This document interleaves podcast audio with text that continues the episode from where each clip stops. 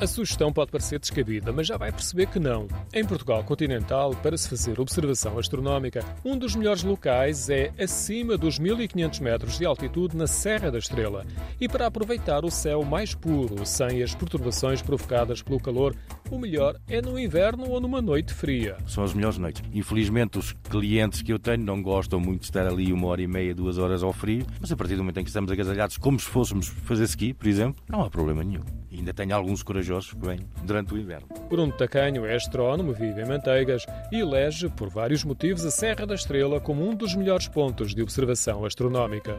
Devido à altitude, estamos numa zona geográfica que é muito boa. A partir dos 1500 metros, temos um céu único em Portugal. Muito mais puro, que é muito mais propício para a observação através do telescópio ou mesmo a olho nu. É, olho nu aqui, num céu de inverno, vê o que não vê em lado nenhum do, do, do, país. Como ouvimos, qualquer pessoa pode aproveitar as condições naturais para fazer observações astronómicas, desde que o céu esteja sem nuvens e o ponto de observação fora do núcleo urbano. Bruno Tacanho costuma levar o telescópio para vários locais da Serra, bem no alto. Para cima dos 1500 metros de altitude, para fugir à poluição luminosa e também para tirar os clientes do contexto dos hotéis. Vamos para plataformas a 1500 ou a 2000 metros para a torre. Bruno Taganho salienta que não é o frio que retira o prazer de uma noite inesquecível. É muito diferente do que tudo o que fizeram até terem uma saída comigo. Para dar um exemplo, a Via Láctea vê-se, não se vê em todo lado. Aqui temos o privilégio de ver todas as noites. E as pessoas ficam encantadas com isso. Vemos planetas como Saturno, Júpiter. A primeira vez que